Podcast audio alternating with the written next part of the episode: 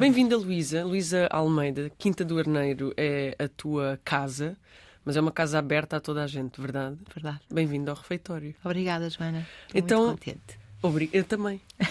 um, porque falamos aqui muitas vezes com chefes e sem ser com chefes. Um, sobre o produto e sobre a importância do produto. E tu tens um projeto dedicado quase exclusivamente ao produto e à importância do produto. Como é que surge a Quinta do Arneiro enquanto local de produção exclusivamente biológica na tua vida? Então, hum, acontece porque eu, no início, quando comecei a fazer produção biológica, comecei numa vertente económica mesmo, porque eu sentia que a agricultura, uh, o agricultor, a sua, a sua atividade era muito menosprezada, percebes? Então, nós fazer, na altura, aquela quinta era uma quinta de pera rocha, tínhamos 30 hectares de pera rocha, era uma monocultura, tinha sido, um, ehm, plant, as árvores tinham sido plantadas pelo meu pai há muitos anos atrás. E o que eu vi era que cada ano que passava a pera valia menos e nós tínhamos cada vez mais obrigações para com quem nos comprava a pera, uh, chegando a um ponto que já nem preço tínhamos. Portanto, nós entregávamos a pera e a pera, uh, o valor da, que, desse, da pera que entregávamos era, sabíamos do valor um ano depois, portanto era surreal. Uh, tínhamos que ter calibres bons, não podíamos ter defeitos na pera e entregávamos em agosto e no mês de junho do ano seguinte sabíamos a quanto é que tinha valido a pera do ano anterior. Isto era para mim não fazia sentido. Então comecei a pensar o que é que eu vou fazer para valorizar um, o produto. O agricultor tem que começar a valorizar o seu produto, começar a valorizar o seu trabalho, obrigar que, a, que haja uma valorização do trabalho agrícola, percebes? E foi um bocado por aí que eu pensei. No, no, era um nicho, um nicho muito pequeno de mercado na altura. Estamos a falar de que altura? Uh, não foi há muitos anos, mas a verdade é que era mesmo. Era, foi em 2009. Mas, uh, mas, era, mas era realmente um nicho de mercado muito, muito pequeno. E pronto, e foi por aí a tentar fazer uma coisa diferente que pudesse ser valorizada por mim, ou pela quinta, ou que a empresa pudesse ter o valor. Então, como não sabia muito bem como, comecei a plantar de uma maneira muito, muito artesanal e sem qualquer uh, conhecimento mesmo, não tinha conhecimento nenhum. Uh, e às tantas, mas pronto, sabia que podia ser eu a dizer o preço. Eu quero vender esta alface X. Eu vou vender este nabo a X, eu vou vender isto isso era um poder enorme, não é? O poder da independência, de não ter que depender do outro, do outro me dizer quanto é que vai custar ou quanto é que me vai comprar. E pronto, e foi assim. Até que depois, como é óbvio, quando se começa a trabalhar com a natureza, começamos a, perceber outras coisas que são muito, muito mais importantes, ou tão importantes como, como o valor, o valor monetário. Há outros valores para além desse que são que nos eh, começam a, a, sei lá, começamos a ficar inebriados, contaminados. Isso mesmo. E pronto, e depois há, há, coisas eh, que são mais importantes que o valor. Como, por exemplo? Como, como sentir que a natureza é um parceiro, é o nosso parceiro, é o parceiro do agricultor, e sentir que quando nós a tratamos bem, quando nós temos cuidado, temos de volta sempre. Uh, claro que há sempre reveses, porque é natural, como há em tudo na vida, mas uh, é muito interessante sentir esta parceria funcionar mesmo muito bem, sem, sem falarmos, mas a verdade é que sem, sem grandes conversas a coisa acontece e há uma, uma interação gigante entre o homem e a natureza quando as coisas funcionam bem. A comunicação não precisa de ser só verbal. Claro que não. E isso é uma grande prova. O que é que tu fazias antes de te dedicares assim exclusivamente à agricultura? Eu tive uma livraria durante 14 anos. Onde? Em Torres Vedras. Uh, também foi assim uma coisa que me apareceu do nada e que eu resolvi abrir uma livraria. Um, isto parece assim, tipo, que parecem que são que eu tenho assim uns, uns vibes, tenho, mas não são, mas não são, não é, não são caprichos acho eu. Ah, prefiro São missões. pensar que não, prefiro pensar que não. Mas eu queria, queria ter um espaço comercial e, e de repente achei que, que era uma livraria, que era uma coisa bonita. E abri uma livraria com 30 anos, livraria papelaria, e que tive durante 14 anos em Torres Vedras. Também foi, um, foi muito, muito giro. Gostei imenso de ter esse. Mas quando acabou, acabou e não pensei mais. E quando é que decidiste que acabava? Tu é que decidiste que acabava ou de repente não. tinha tudo mudado e tinha de acabar? Não, não. Fui eu que decidi que acabava porque eu, entretanto, eu vivia na Quinta, tive, entretanto, quatro filhos e, e o meu ex-marido é que tomava conta da quinta. Divorciei-me em 2007 e resolvi que eu tinha que tomar uh, conta da quinta e largar. Então não podia ter as duas coisas. Então também já estava um bocadinho cansada, 14 anos para mim chegava. Então larguei a livraria, pensando também que abrir um centro comercial em Torres e que ia ser muito mais difícil manter a livraria.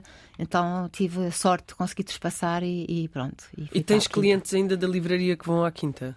Uma vez que é tudo na mesma área geográfica? Uh, eu tenho cliente, tenho muita gente que se lembra da Index. Uh, ainda outro dia uma, uma rapariga que me estava a dizer: eu estava, passava os dias na Index a ver livros. Como é que é possível? A Luísa era a dona, isso era. Uh, e, porque eu esticava o cabelo. Durante anos estiquei o cabelo. Então as pessoas já não conhecem, porque eu deixei de esticar o cabelo aos 50. Uh, porque eu tinha uma paranoia do cabelo encaracolado, então estava sempre cabelo lisinho. E fiquei outra pessoa quando passei para a, quinta, além de passar a ser agricultora, passei a ter o cabelo. O cabelo aos caracoles. Ah, Ficaste mais livre? Fiquei mais livre, ao princípio, agora não estou tanto.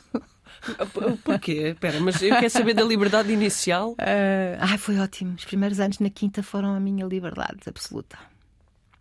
Porque tinha, não, tinha pouca gente a trabalhar, eram só quatro pessoas que trabalhavam na quinta e eu tive uns anos que consegui trabalhar mesmo na terra. Eu andava a apanhar feijão verde, porque nós fizemos, nos primeiros anos da quinta, fizemos uma produção para, hum, para a Inglaterra de feijão verde e fava. Portanto, era, era muito bom, porque era muito rentável, porque a libra estava muito alta. Então, fazíamos feijão verde e fava, era assim, coisas fáceis. Eu andava a apanhar feijão verde e fava, que é espetacular, porque não tens que andar lá muito baixa. E Pai, estava mesmo na maior. Eu consegui em outubro estar os dias todos, ir para a praia todos os dias em outubro. Ai, é, eu não tenho saudades de nada, mas. Eh, mas Desse isso... tempo tens saudades? Não tenho saudades, mas eh, foi muito bom. Dos inícios? Esse início foi muito bom. Foi mas leve. Do início até agora passaram 15 anos? Não, passaram menos. 2000, não sei. 2009? Foi, 2007. Ah, vamos passar 14, 15? Quase sim. Sim. Uh, do início da tua ação direta na Quinta do Arneiro até agora, uh, o negócio cresceu muito expandiu muito e de repente afirmou-se muito. E ganhou um eco que não tinha.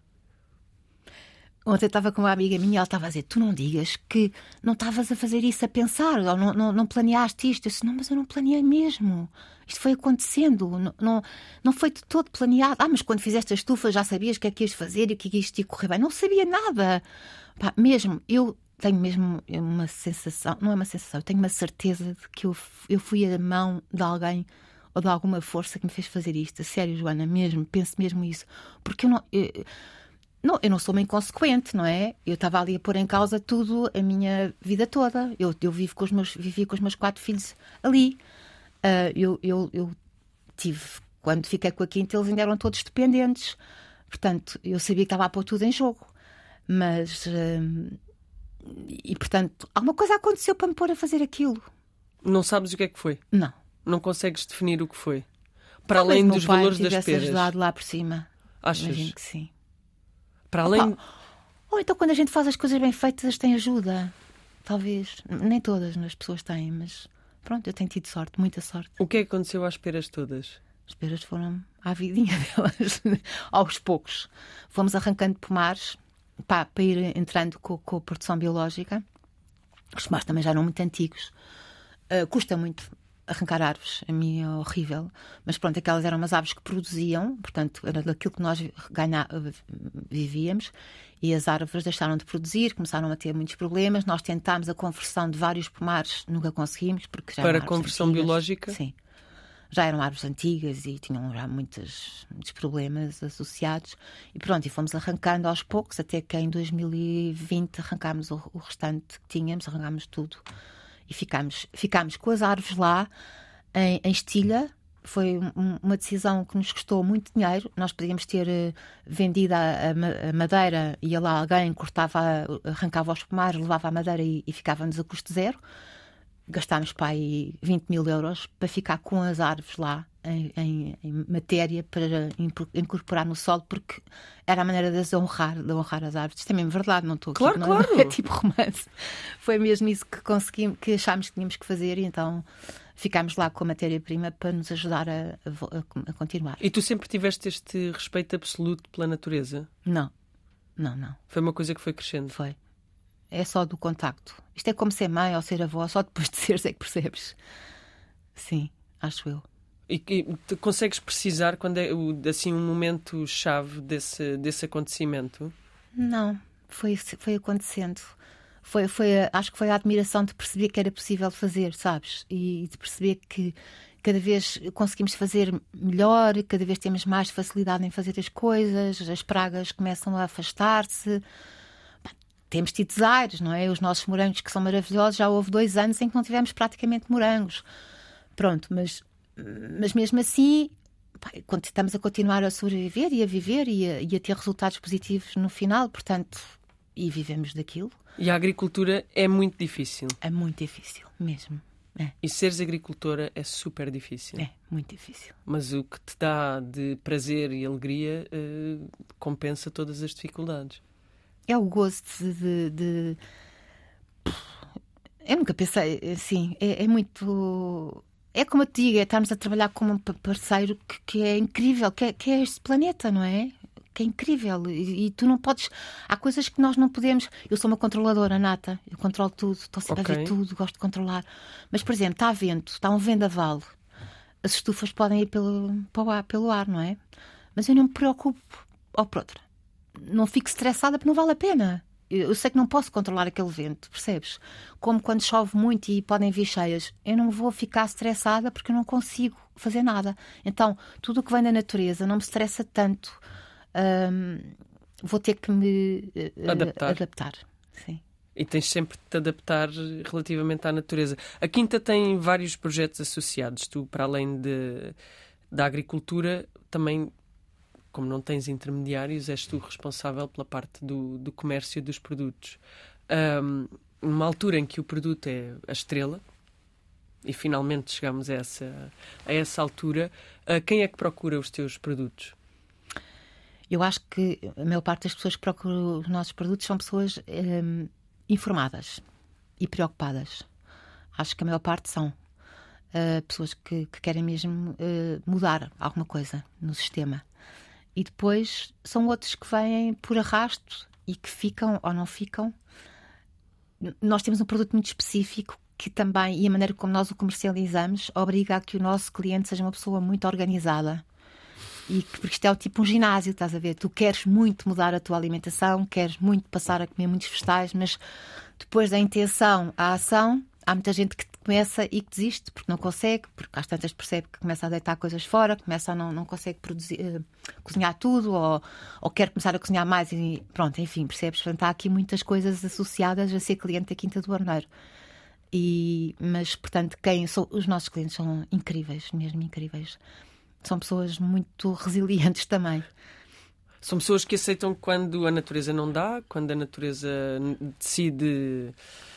Pronto, agora não dá. Agora não há morangos, agora não há peras, agora não há laranjas. Uh... Tens preocupações com aquilo que entregas nos cabazes às pessoas? Imensa preocupação, imensa preocupação. Todos os dias temos stresses por causa disso. Todos os dias, todos os dias temos. Porque nós não vendemos só o que é nosso, também compramos, não é? Apesar de ter tudo certificado biológico, nós também compramos muita coisa. Então, às vezes as coisas não chegam na melhor, nas melhores condições, é um stress enorme. Mesmo as nossas coisas, por exemplo, agora estávamos com umas pacochóis, entrou a lagarta, estavam cheias de lagarta. E depois temos um campo aí com 500, uma parcela com 500 pacos de couves que tem lagarta. E o que é que nós fazemos? Trituramos aquilo tudo. Uh, a, a, a não dá para fazer sopa porque já tentámos a zeda toda. Então, não dá para transformar em nada para vender. Então, o que é que fazemos? Vamos vender as pacochóis esburacadas. Então, eh, claro que algumas sim, mas não temos coragem para pôr aquelas que estão mesmo muito comidas, não conseguimos pôr no cabaz. Eu gostava de chegar ao dia em que pudesse pôr aquelas pacochóis no cabaz e que valessem o mesmo das outras, porque também os buracos não pesam, então as pessoas não vão pagar buracos de lagarta. Então gostava mesmo muito que, que pudéssemos vender ao mesmo preço, porque eu, faz muita confusão a desvalorização do produto pela falta de por não ser bonito, percebes? Por não ter, por não, não estar, não ser perfeito. Acho que a valorização não pode ser feita pela perfeição e, e criar negócios que têm produtos mais baratos porque valem menos é logo um, lá nós estamos outra vez a prejudicar o agricultor, percebes? Porque nós numa árvore vêm peras bonitas, peras menos bonitas, peras tortas, peras com pintinhas e todas valem o mesmo, porque são todas iguais quando se começam a comer. Uh, esta, nós já tivemos esta conversa, não aqui, mas já tivemos esta conversa do que é bonito, dos calibres, uh, da estética que se sobrepõe à própria qualidade do, do produto. Tu és uma grande resistente nesta, nesta questão. É difícil manteres essa, essa resistência e é difícil não cederes a isso? Não. É fácil. Eu, eu, tô, eu, tento sempre que os meus fornecedores não mandem coisas calibradas. Eu detesto o calibre, as coisas todas iguais. Até porque às vezes não nos dá jeito. Podia dar, porque se eu tivesse, imagina, eu sei que quatro maçãs do mesmo calibre fazem um quilo ou fazem meio quilo. Portanto, se eu comprasse maçã toda do calibre tal, eu nem precisava de pesar para pôr nos cabazes. Sabia pois que tinha quatro. quatro maçãs, era aquilo. E, mas não faz qualquer sentido. Uh, eu quero que me apanhe da árvore e que me mandem assim. Eu prefiro assim. Acho que as pessoas também em casa, um dia têm uma maçã mais pequena, outro dia têm uma maçã maior. E isto, apesar de dos clientes não estarem acharem normal e acharem bem, eu sei que quando chegam a casa e veem maçãs de vários tamanhos deve ser estranho. Porque as pessoas não estão habituadas. Sabes? Há, há, uma desconexão muito grande entre a pessoa e a natureza. Completamente. E os, teus, e os teus clientes são quase todos de contexto urbano. Sim. Portanto, tu vens fazer mercados a Lisboa. Sim. Uh, tens a entrega dos cabazes em, em Lisboa. Grande Lisboa toda, sim com dias específicos. Explica porque é que eh, ser cliente da Quinta do Arneiro é quase como fazer uma subscrição de um ginásio. não, mas não há obrigatoriedade, não há qualquer obrigatoriedade. Nós temos uma frase que é uh, a única fidelização é a sua satisfação. Portanto, a pessoa pode desistir a qualquer momento, mas não devia. uh, mas uh, sim, é, é, é, é como a subscrição, porque a pessoa, quando a pessoa começa a ser cliente da Quinta, nós queremos que se mantenha, porque claro. a nossa horta está lá para servir, não é? Então, se tivermos clientes que estão sempre a entrar e sair, fica toda no... ficamos todos uh, confusos, uh, as couves ficam tristes, uh, fica tudo tristíssimo porque não... fica lá e não, não é vendido, não é? Temos a sorte de conseguir gerir o estoque do campo. Esse é um valor gigante para um agricultor, que é poder gerir o seu estoque do campo e não ficar com excedentes, percebes? Porque quando tu estás a produzir para vender, para revenda, tu nunca sabes se vais vender ou não. Uh, Portanto, e... os cabazes são uma garantia de que não há excedente e Sim. de que não há desperdício. Sim, há raros, raros os produtos. Falei agora da Pac porque é um produto desses, a alface é outro. Mas, por exemplo, quando temos com a flor, é um produto muito chato porque temos que apanhá-la toda. Quando ela está boa, tem que ser toda apanhada, não pode ficar na, na planta. Mas podemos conservá-la algum tempo no frio e fazemos sopa, ou fazemos picles, pronto, portanto não, não vai nunca nada para, para desperdício. A mesma coisa com os brócolos, pronto, há muita coisa que nós uh, reutilizamos na, na, transformação. Raras são aquelas que não dão mesmo para transformar, mas há algumas. Das quatro pessoas com que começaste a fazer isto, quantas continuam contigo? Duas. E quantas são hoje em dia? Ai, são, eu este ano, este mês passado, paguei 40 vencimentos. Portanto, é uma, já, é, já não é uma PME. É. Ainda é? Claro, é pequena ainda. É, Na é média é. é muito pequenina. Isso é que é o problema. É quando nós temos um tamanho que as pessoas acham que ah, agora já são grandes. Isto é, é muito.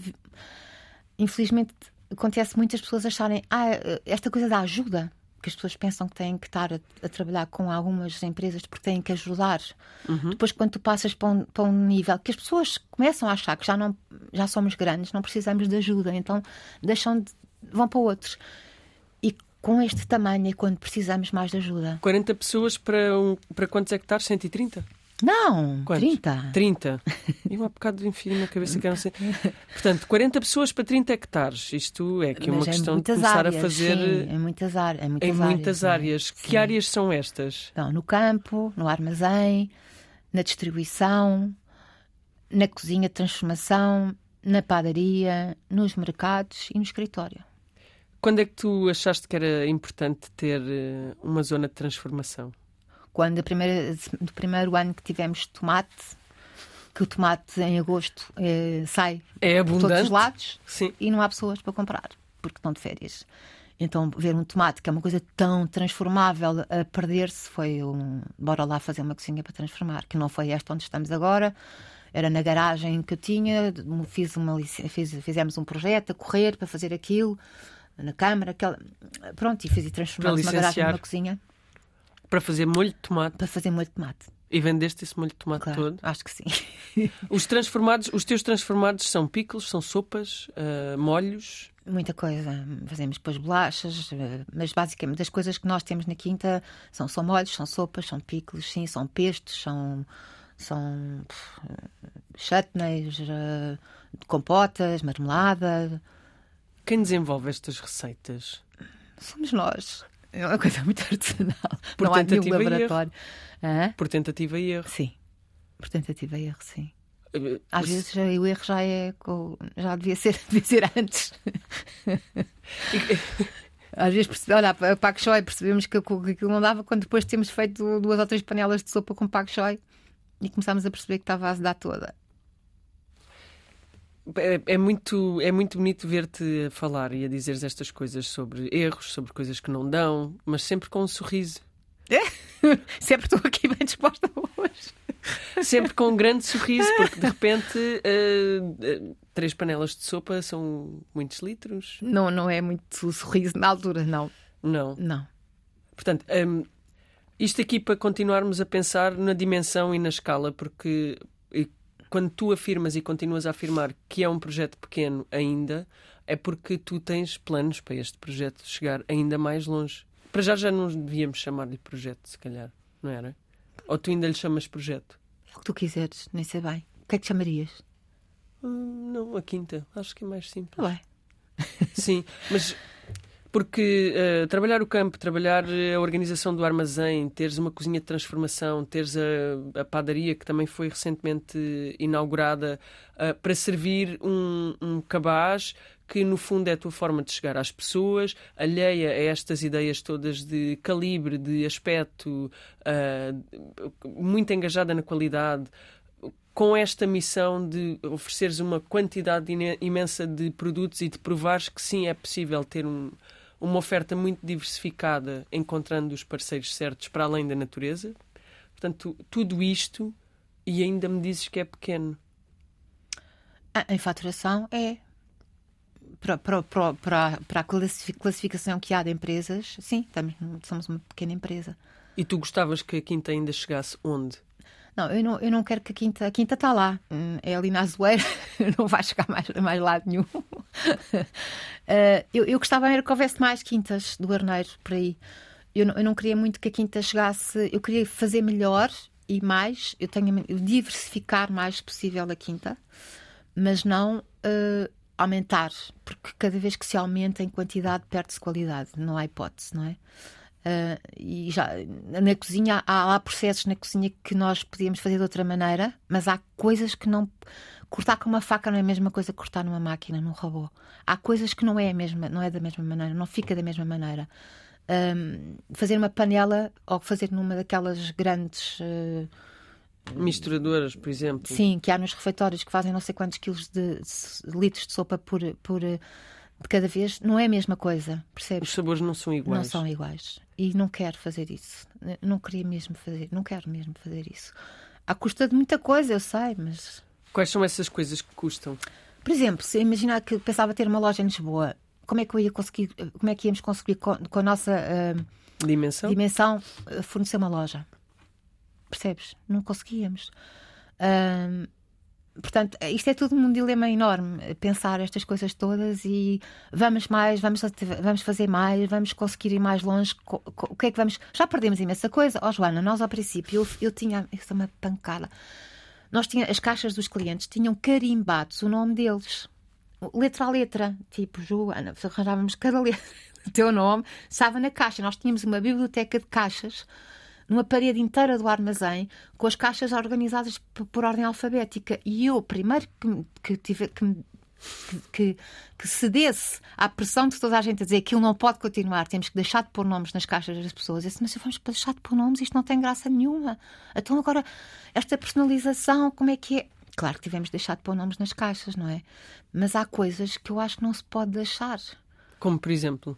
Como essas coisas de fazer tudo ainda em tamanho humano, estás a ver? Tamanho de casa, mais ou menos, mas quando há muita gente em casa. Uma escala possível. Acho que sim. Acho que de, de ultrapassar isso é, é, desvirtuar o conceito. Pá, eu que não, também não, não, não sou boa para ganhar dinheiro, não sei. Pode acontecer.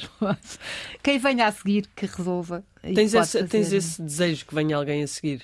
Eu tenho, cada vez mais. Isto é com a idade, sabes? Também sinto que estou numa fase da minha vida que também gostava de fazer outras coisas. Como? Ainda.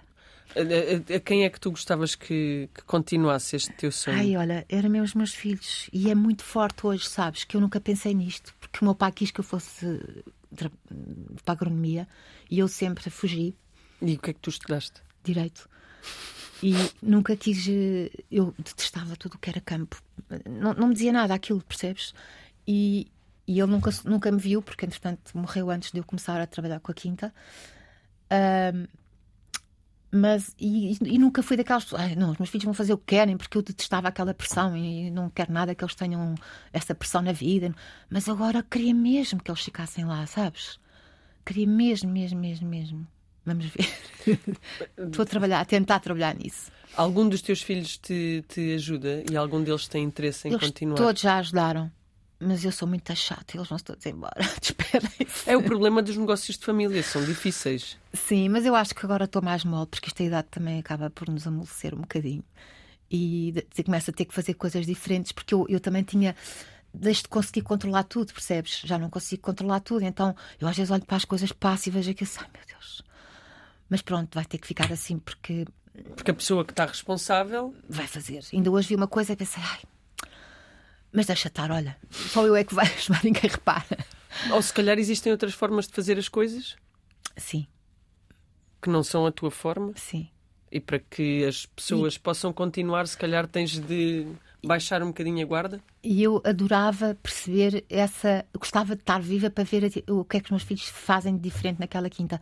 Porque eu também detesto estagnação, sabes? Odeio que estagnação. E eu também sinto que já não consigo movimentar muito mais. Uh, não tenho força já, não falta mínimo, pronto. E então eu queria mesmo. A coisa que eu mais detesto é que eles, se eles ficarem lá, que façam tudo igual ao que eu fiz, que podem mudar coisas. Eu posso não gostar da. Devem até, até mudar mas coisas. Mas mudem. Eles não são tu. Claro, e até na decoração. Eu lembro-me quando, quando fiquei com a casa que era do meu pai, meu pai tinha um nicho em cima da lareira que tinha uma Nossa Senhora lá dentro. E eu tirei o nicho. Tirei a Nossa Senhora do nicho, claro. E uma tia minha, irmã do meu pai, chegou lá e disse: Como é que tiveste coragem de tirar aqui a Nossa Senhora? Tipo, tirei, e acabou. Percebes? Mas Agora eles, quem cá está eles vão, Claro, se calhar o meu pai não, não, não gostava daquela ideia de tirar a Nossa Senhora, mas não, não tirei a Nossa Senhora da minha vida, mas tirei daquele nicho. E ele. Uh, e os meus filhos uh, vão ter que tirar uh, o que acharem que têm que tirar e eu vou ter que aguentar, engolir e perceber que é assim. Mas que vives bem com isso? Vivo. Quais são as críticas que eles te fazem relativamente ao negócio? Ah, controlar tudo. Seres muito controladora? Sim. Controlo tudo. Há algum dia que tu não vás à estufa e que não ah, vais? Sim, sim, sim. sim. Ah? Há muitos ah. dias que não vou. Mas eu sei o que é que lá acontece mesmo sem lá ir. Sabes, eu sei, eu sinto, a Terra está é a falar verdade, comigo. É verdade.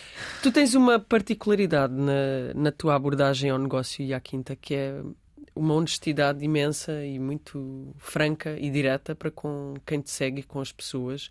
Um, escreves muitas newsletters, escreves muitos desabafos, falas muito de muita coisa.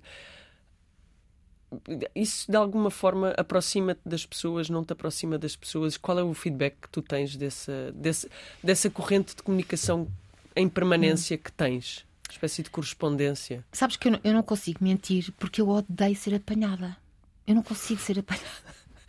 Pá, não posso. Eu, eu não consigo manter uma mentira. E, e, e não consigo mentir. E, e, acho que é uma trabalheira e, não quero. Até não tenho por que mentir, percebes? Então é assim mesmo. Uh, não meço as consequências. Há coisas que eu escrevo às vezes e que os meus filhos dizem mas aquilo não é para escrever no, no, no, no, no, blog, no Instagram da quinta, é no seu, agora não vai pôr ali.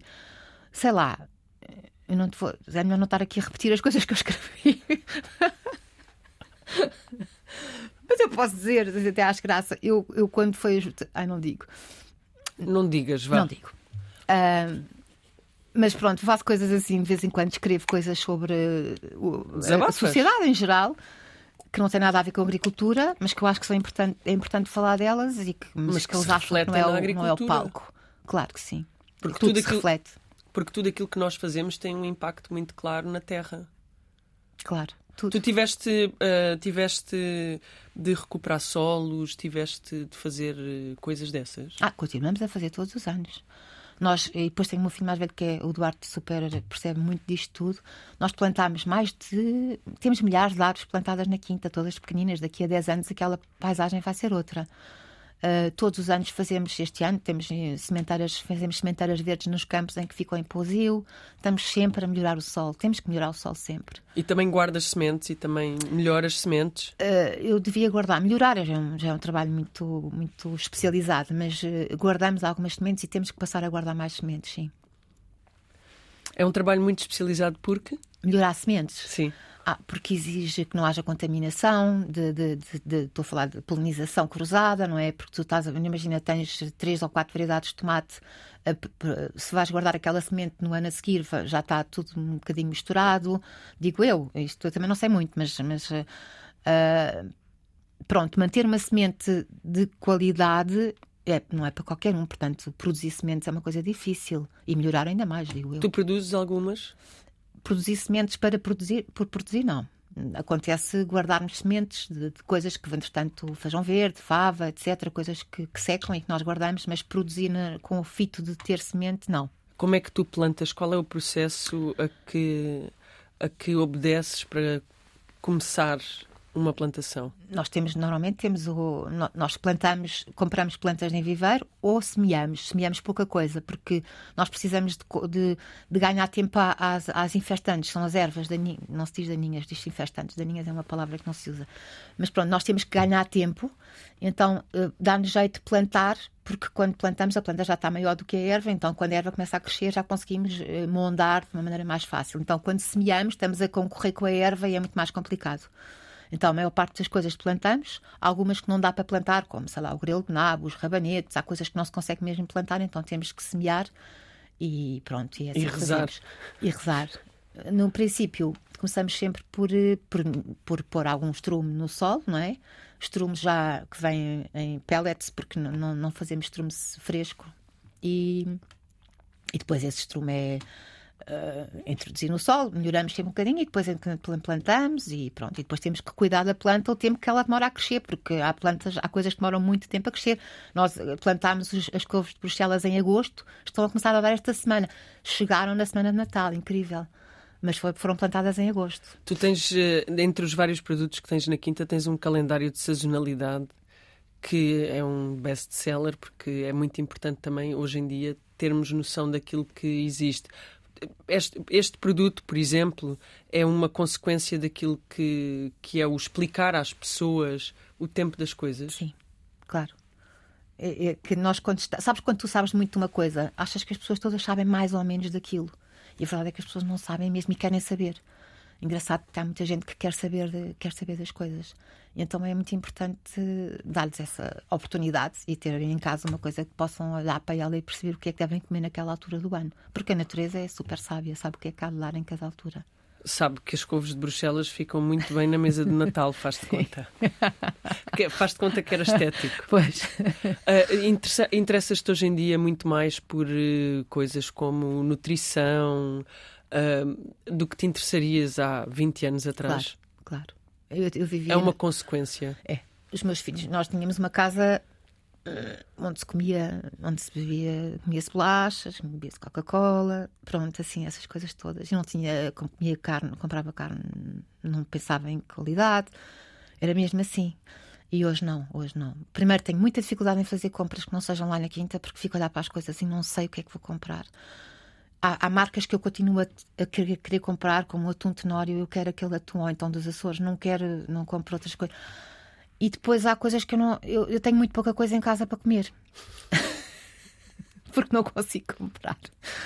É difícil. Se não for, é só aquilo da quinta e depois eh, o frigorífico vezes está muito vazio. Se não tiver só os legumes e as coisas que nós lá temos, porque eu vou, não, tenho muita dificuldade em fazer compras. Os processados e os ultraprocessados. Isso não, não compro de todo. Se não fores tu a processar. Sim, não compro. Não compro mesmo. E carne também não, tem que ser mesmo biológica. De- comemos muito menos carne, mas muito menos carne do que comíamos, não é? Mas é engraçado porque eles todos que são adultos têm, acho que têm preocupações também nesse sentido. Uh, de comer menos carne de, de, e de comer melhor, mais qualidade. Mais qualidade porque é o futuro? Claro. Não há hipótese. O futuro tem de passar essencialmente por aí. Entre o início da quinta e hoje em dia, mesmo na, no encontrar parceiros, tu falas aqui de muitas coisas como comprar pellets de estrume, comprar uh, produtos a outras pessoas, uhum. uh, ter assim uma espécie de rede de pessoas que te podem vender produtos de confiança. Essa rede aumentou ou diminuiu? Tornou-se mais fácil, menos fácil? Qual é o caminho do biológico, se é que tu podes Sim. falar sobre ele de um ponto de vista empírico, desde 2009 até agora? O biológico, claro, cresceu imenso, não é? A produção biológica cresceu muito, mas uh, também, uh, também houve muita pessoa, muitas pessoas a desistirem, e precisamente por causa do preço, que as pessoas têm, para conseguirem vender, têm que fazer preços, lá está, fazer a revenda tem que fazer preços que não são compatíveis com a produção biológica, porque não só com aquela produção que tu tens, tu tens que ter um fundo de maneio na produção biológica, porque há reveses, percebes? E se tu não tens um fundo de maneio, tu não te safas. Por isso é que agora tá, se fala-se muito do resíduo zero. Uh, e quer-se muito, uh, a agricultura convencional quer muito, ou a produção integrada quer muito usar esse resíduo zero para, para, para ficar num, paralelo à agricultura biológica. Não é a mesma coisa, porque no resíduo zero uh, ok, não tens resíduos nas análises, tu usas produtos que não deixam resíduo, mas depois tu podes fazer. Um, se tiveres um problema, se tiveres uma praga, tu podes aplicar um produto. E na agricultura biológica não podes mesmo. Tu tens um problema e aquilo perdes aquela, aquela, aquele produto. Por exemplo, estas pacos de voltando lá, se, tive, se, se nós quisesse, se estivéssemos a fazer revenda, não, não, não vendíamos uma percebes? E isso tem que ser compensado de alguma maneira, uh, com algum. Temos que ter esse fundo, fundo de maneira. E as empresas têm direito a, a ter eh, bons resultados também, não é? Claro. Não, nós não somos. Estou sempre a dizer isto e é verdade, nós não somos a segurança social do país, não é o agricultor que tem que, que manter um preço justo para, para a alimentação. As pessoas é que têm. Nós temos é que ter um país mais justo em salários e, e seja o que for, mas não é, não é o agricultor que é o.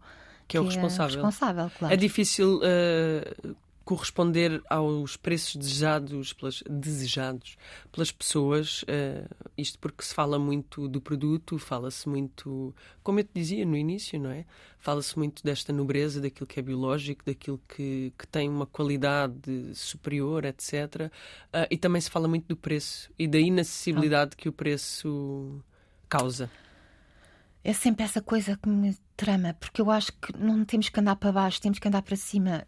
Um país que pensa sempre em, em preços mais baixos está cada vez com menos, cada vez as coisas têm, são piores, cada vez estamos, a, estamos sempre a descer em, em, em tudo, em qualidade, em vencimentos em, vez de pensarmos, ok, vamos pagar melhor, vamos, ver, vamos deixar o dinheiro em Portugal, vamos enriquecer o nosso país, vamos comprar o que é português, em vez de comprar, um, em vez de comprar dois, compro um, mas compro cá e o dinheiro fica cá para as empresas portuguesas, nós estamos sempre a deitar fora, estamos sempre a comprar estrangeiro, estamos sempre a comprar de fora porque é mais barato e não estamos a perceber que estamos a deitar dinheiro pela janela fora todos os dias. E isso faz muita confusão. Acho que devemos mesmo ter um país, podemos ter um país muito mais rico. Nós, nós devíamos ser a mercearia biológica da Europa porque somos um país que pode ser isso, porque é muito pequenino e que devia pensar em, em, em, mesmo em qualidade e não quantidade, porque no fundo país, Portugal é como a Quinta do Arneiro, o Portugal é uma Quinta do Arneiro da Europa, podia ser, percebes? E, e acho que podíamos mesmo trabalhar essa marca de uma maneira muito mais uh, afirmativa e, e interessante para todos, não é? Podíamos ser muito mais ricos em todos os sentidos. Para tornares os teus cabazes ainda mais ricos, abriste há muito pouco tempo uma padaria. Fazer pão à partida é uma coisa muito simples, mas não é nada, não é nada simples. simples. Quanto tempo demoraste a conseguir eh, abrir a padaria dos teus sonhos? Imenso tempo, imenso tempo. Pai, dois anos e tal, três. Porque não, desde que começámos a fazer a obra, entretanto, e depois para arranjar a padeira. E foi a primeira vez na vida que eu pensei assim: eu não vou fazer nada. A padeira vai aparecer porque uma, vez disseram-me assim: a Luísa é uma pessoa que não pode ir atrás das coisas, tem que esperar que as coisas venham ter consigo. Pronto, estas coisas assim mais esotéricas. E eu estou naquele dia, porque eu ando sempre atrás e depois realmente faço um esforço enorme. Então, neste vez, olha, não vou fazer nada, vou esperar. Vai cair uma padeira no, ao padeiro no, no colo. E caiu. Então, tenho uma padeira espetacular que é a Karina. Mas a verdade é que ela tinha um projeto dela pequenino que fazia em casa e está tá lá. A verdade é que é difícil fazer pão. Pão com massa-mãe, com tanta percentagem de massa-mãe como nós fazemos. Aquilo tem umas oscilações que têm a ver com as temperaturas de, de exteriores. Às vezes o pão está mais, mais ácido, outras vezes está menos, outras vezes não sei. Coitada, ela deve-se ver. Agora, no verão queria, queria pôr lá ar-condicionado, agora quer calor. Pronto, e, e, realmente não é fácil fazer pão como deve-se. Por isso é que se faz pão dos outros. Por isso é que se faz pão do, do industrial. Claro. Uh, a quem compras as farinhas? Compro, não são, compro algumas em Portugal, uh, ao Paulino Horta, mas a maior parte não são portuguesas porque não conseguimos. Porque não há farinha portuguesa. Também é preciso saber que não há cereal português. Em Portugal não se produz cereal praticamente Em quantidade? Nenhum. Praticamente nenhum. Mas poderia produzir-se? deixou de ser rentável, não é? Porque o cereal vem de todo lado. Olha, eu não sei se viste aquele programa do glúten, eh, aquele documentário do glúten, agora não me lembro do nome, mas começa por glúten, que mostra quem são os maiores produtores de, de cereal da Europa, é a Ucrânia, da Europa, do mundo, é a Ucrânia e o Canadá. Dois países que não têm calor. O que é que eles fazem para secar o cereal? Glifosato em avi aviões uh, espalham glifosato em cima para que o cereal seja seco todo da, da, mesma maneira, na mesma hora e que fique todo seco por igual. Eu não, eu não fazia ideia que isto era, nem eu sabia que isto era assim. Mas a verdade é que produzir cereal eh, ou, passou a ser tão barato o cereal que tem que ser grandes extensões e feito desta maneira, mais uma vez, não é? Perdemos a qualidade para ter quantidade. Um pão dura uma semana. Dura. Mais, eu até gosto mais dele já com 3 ou 4 dias. Também eu. Quer dizer, no próprio dia é muito bom.